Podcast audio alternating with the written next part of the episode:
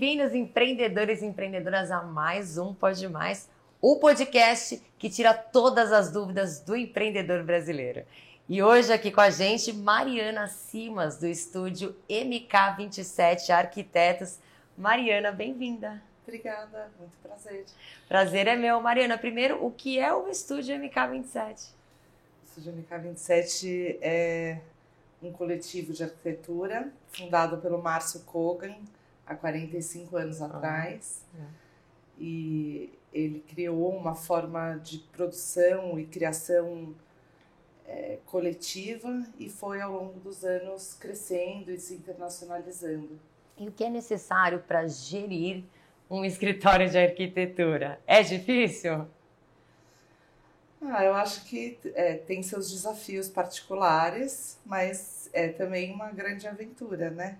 É, é, eu acho que toda a indústria criativa tem guarda em si um, um, uma necessidade de uma sensibilidade, né? De uma atenção à qualidade, ou seja, que, os, que as métricas e os, é, e os prazos e os, os todos os indicadores de, de eficiência que são usados na gestão dos negócios em geral precisam ser combinados com é, uma proteção da qualidade daquilo que a gente entrega, né?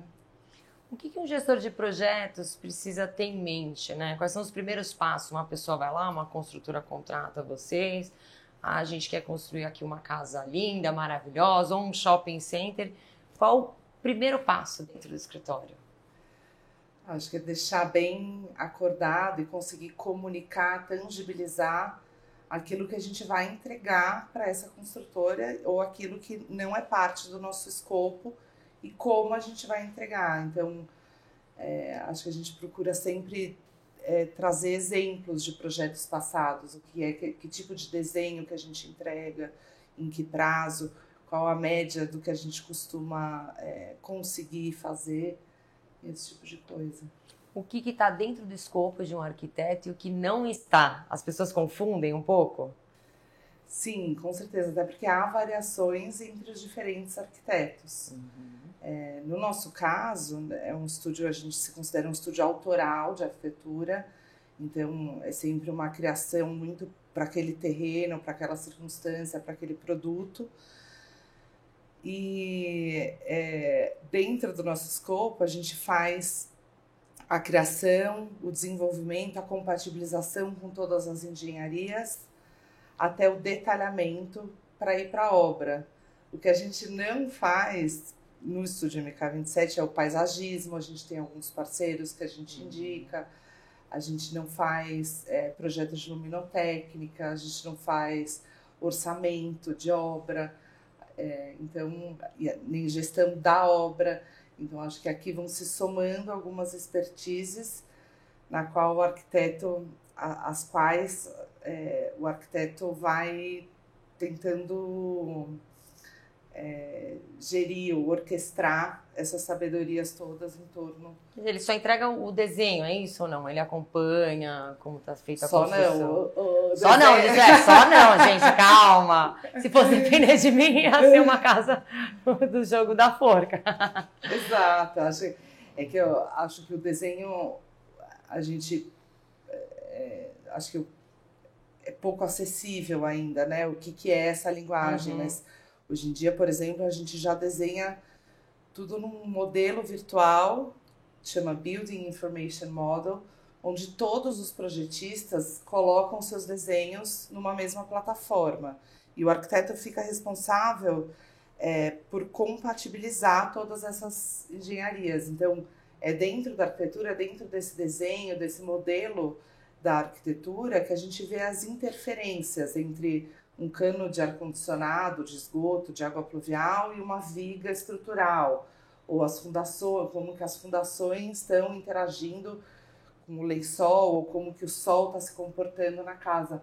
Então, no fim, o desenho é uma linguagem que contém toda uma sabedor, todas as sabedorias uhum. necessárias para que a gente construa com segurança e qualidade. É, para a pessoa viva bem, né? Abrindo ter uma janela para a parede. Né? Exatamente. Né? que ventile bem a casa, relacionado aos espaços também, isso é muito importante. Sim. Ó, tá vendo? Eu posso ter uma tendência para ser arquiteta. O arquiteto, ele, é, o arquiteto, ele é um artista, né, Mariana? Ele tem suspiros de inspirações. Ai, agora eu tô inspirada. Ai, agora bloqueou minha cabeça. Existe isso. É, a gente gosta de citar uma frase da Lina Bobardi, que é uma arquiteta modernista brasileira, uhum. italiana, que a gente tem muito orgulho. É, ela dizia que o povo é arquiteto, que a arquitetura é uma das profissões mais instintivas do ser humano, porque construir seu abrigo, construir, é, edificar uma proteção em torno de si para todas as atividades humanas é uma coisa é, tão primitiva quanto o instinto de sobrevivência do é. homem. Então, no fim, somos todos arquitetos. e eu acho que hoje em dia todas as tecnologias, a, a capacidade da, de gerar imagens muito fiéis ao que será construído, tornou todos, é, todos esses arquitetos instintivos muito participativos no projeto. Então, os clientes hoje em dia têm uma capacidade de decisão é, baseada em, em, desenhos e informações muito concretas e visíveis para todos. É livre? A inspiração ela é livre ou existe alguma alguma inspiração, algum segmento no caso do seu escritório? É, acho que a, a liberdade completa não existe, porque há sempre condicionantes. Então, é, o, o terreno, a insolação, a ventilação, o desejo de construir mais sustentavelmente, que a gente possa é, transformar o território de uma forma socialmente responsável e ambientalmente consciente. É, depois tem as leis que a gente tem que seguir, então todos os regramentos municipais, estaduais, federais depois tem todos os códigos de obra, depois tem todos os desejos do cliente. então é isso, é. É, a, a, sua liberdade vai sendo conduzida de alguma forma por essas variantes. E o que tem de mais moderno hoje em dia é, nas construções? Teto solar que pega a luz do sol. Nossa, tem tantas é. coisas, né? Uma do... porta mais moderna Hoje em dia utilizam muito aparecendo o cano, né, as construções, tipos de piso e além de dessa parte sustentável também. É, acho que há muita inovação no campo da construção civil. É um campo é, que se desenvolve mais lentamente em países menos desenvolvidos, né? Porque a gente tem é, um artesanato, um fazer artesanal é muito forte mas há tecnologias é, incríveis sendo desenvolvidas como estruturas de fibra, fibrocarbono, é, indústria do vidro que, que gera energia com células fotovoltaicas. Então, tem, tem coisas é, cientificamente muito avançadas sendo empregadas na construção, mas eu acho que o que tem de mais novo uhum. é a valorização da simplicidade e de voltar ao saber, é, a esse saber primitivo, como a gente fala. Então, por exemplo, a construção em madeira hoje em dia, que tem a menor pegada de carbono, muito, infinitamente menor, que usa um recurso natural muito abundante no Brasil e de muita qualidade. Então, no fim, eu acho que apesar de todas essas esses gadgets e essas é, essas tecnologias que são bem-vindas, o que há de mais novo é voltar aos saberes primitivos. Nossa, que lindo hum. isso, gente! Olha, fiquei ah. até emocionada aqui, né? Afinal de contas, a inovação é através da essência, né? Exatamente. Muito legal isso. Você se conectar com os valores, com a família, né? A gente teve o Luciele, ele disse aqui que a inovação da imagem é estar conectado com os valores, né? E eu vejo que na arquitetura, em todos os setores, isso está muito em alta. Você acha que isso é um pensamento do ser humano que, que acaba é, refletindo em todos os setores de empreendedorismo ou não? É Sim, eu vez... acho que o, que você menciona é assim, é, é o que está na moda de falar do propósito, né? é, qual é o é. propósito das coisas. E no fim, há muita responsabilidade em transformar o território, em edificar alguma coisa, porque é, isso perdura mais do que a vida de um indivíduo, né? Então, há que se fazer de forma responsável e, portanto, ter um propósito naquilo que você faz. E não um, um, é, construir de forma leviana, né? Ou individualista, né? Exatamente. Você tem que ter em mente, acho que valores coletivos, com certeza. Ai, gente, tô adorando! Agora, falamos aqui da EC, sai que lindo, eu adoro. Quais são os certificados que um arquiteto precisa ter para começar a construir, para entregar o projeto? É, acho que você mencionou o ISO, acho que é uma série de certificações, desde as técnicas é, até é, afiliações que vão atestar sua qualidade mais institucionais ou como galerias, né? Então, nas técnicas, a primeira delas é o Conselho de Arquitetura e Urbanismo, que dá essa licença para aqueles que se graduam nessa, nessa disciplina. Depois, é, você tem que manter os registros técnicos nessa, é, nesse conselho. E aí você tem os ISOs que se aplicam e os códigos de obra que se aplicam à edificação e ao, aos projetos. Depois você pode ter é, as certificações de sustentabilidade, que são muitas hoje em dia. Eu acho que um, um, uma instituição muito atuante a quem a gente é, acredita e segue muito trabalho é o Green Building Council. Então, é, por exemplo, para residências, ele fez um, é, um referencial todo transposto para a cultura e a, a, o clima e o meio ambiente brasileiro. Então, Nossa, que legal. não só você segue é, preceitos internacionais, mas você também é, lida com as especificidades daqui. Então, o Green Building Council tem algumas certificações mas tem as certificações também é, do LEED, do é, Aqua, tem uma série de instituições hoje em dia medindo, tem, é, cuidando dessa, desse trabalho de saber quanto é, essa edificação é sustentável. Para a pessoa que está começando agora, o microempreendedor individual, se formou na faculdade, está abrindo o escritório dele, o que você indica? Quais são os primeiros certificados que ele tem que ter? Acho que é, nesse sentido, assim, para você fazer o, o, seu, o seu negócio dar certo, a primeira questão é comunicar o que você faz. Então, acho que a gente tem essa vantagem hoje em dia da qualidade das imagens, que ainda sem construir ou sem ter alguém investindo na sua criatividade tão alta, você pode gerar imagens interessantes, uhum. provocativas, com ideias para a cidade, com ideias para o é, caminho da construção, sem necessariamente construir. Então, acho que a primeira, é, a primeira coisa que eu faria era tentar comunicar as suas ideias, os seus propósitos nas revistas de arquitetura, nos, nos sites, que hoje em dia são muito rápidos, e nas mídias sociais. Agora gente está falando sobre sustentabilidade, né? Um sustentável, né? A forma de viver mais simples, ela é cara. Olha aqui, né? É, fica discrepante até, né? É. Deveria ser não, mais barato, mas não. Não, eu acho que ela tem um investimento é, inicial maior e um payoff ao longo dos anos. Então, por exemplo, quando a gente tem a chance de contratar consultorias especializadas em sustentabilidade, a gente entrega essas análises para o cliente. Olha, você vai gastar tanto a mais num vidro duplo para ter um isolamento térmico acústico, mas você vai economizar ao longo dos anos em ar condicionado e isso vai ser esse investimento vai se pagar. Então a gente tenta mostrar um pouquinho dessa conta para eles. E a durabilidade, né? Exatamente. E além de estar conectado com a natureza, com todo esse bioma brasileiro. Né? Isso mesmo.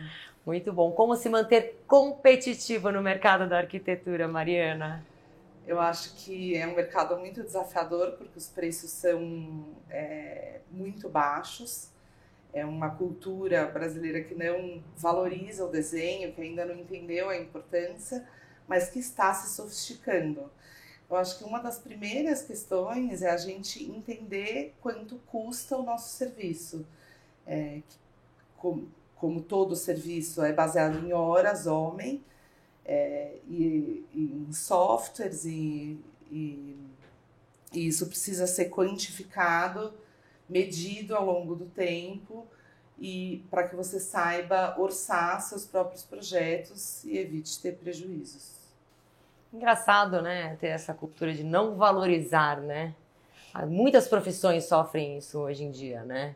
Ah, acho que é muito caro, mas quanto tempo a pessoa estudou, né, para empreender? Quanto tempo a pessoa se dispôs, passou perrengue para chegar no ponto que está, né? Você acha que hoje as pessoas colocam muitos valores é, na gente, no nosso trabalho, e isso é muito errado?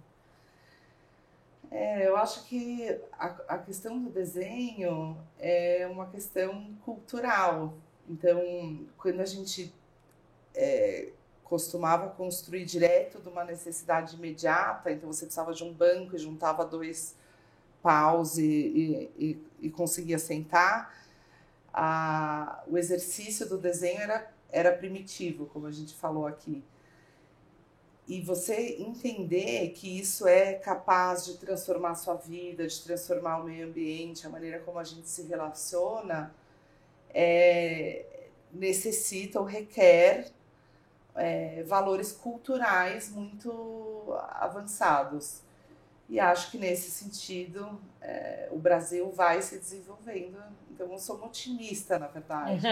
acho que eu falei uma coisa que talvez pareça pessimista para o mercado, mas eu acho que não, que é um, um, um movimento de crescimento e de sofisticação da percepção de valor do desenho.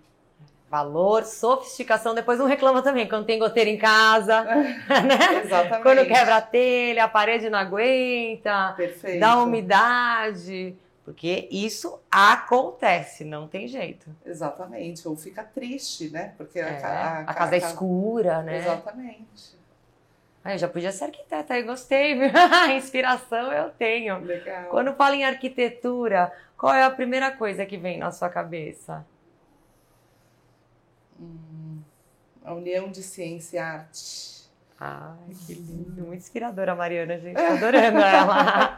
Microempreendedor que está abrindo aí o seu negócio em arquitetura. Dica de ouro que você deixa para ele.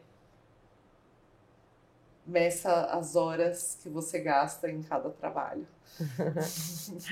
Ser arquiteto é? Hum, é a profissão mais legal do mundo.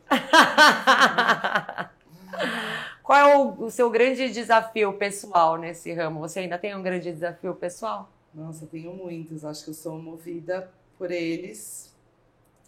No momento, é... o desafio acho que não é tanto pessoal, mas coletivo, porque hoje em dia o estúdio está com 60 projetos em andamento, 48 colaboradores. Então, articular todos esses desejos, todas essas ideias para criar novas, novas propostas, acho que é esse o, o nosso desafio. Qual é o desafio de ser um bom líder, um bom gestor? Como você se direciona nesse sentido? Hum... Acho que a, principalmente nessa natureza criativa e no, no setor dos serviços é a gestão das pessoas. É você é, enxergar o melhor e manter o coletivo em evolução, a produção em evolução e cada um de nós, cada um desses indivíduos e das suas competências em constante evolução. Muito legal, você falou gerir as pessoas, né? Hoje tem se falado muito sobre esse assunto, né? De uma gestão mais humanizada. O que, que mudou? Acho que é sabido hoje em dia que a performance das, é, das pessoas está muito ligada à motivação delas e não mais a uma pressão imposta é, de cima para baixo, né? Mas sim de um comportamento de equipe. Muito bom. E trabalhar com uma equipe tão criativa, cheia de artistas, não deve ser fácil, né, Mariana? Exatamente. Muito bom, adorei você. Mariana, em uma palavra ou em uma frase, ser empreendedor é? Ser corajoso. Ah, muito bom. Quer deixar alguma dica aí para a pessoa que vai começar a empreender em casa? Hum, tempo, paciência e persistência. Vale a pena. Mariana, muito obrigada, viu, pela sua Obrigada presença. Você, foi um grande prazer. Para mim também. É, e o Pode Mais de hoje foi para lá de especial, foi todo cheio de inspiração, de arte. Obrigada, viu, Mariana? Não perca o próximo. Cada semana um tema diferente para ensinar você a como levar o seu negócio ao sucesso.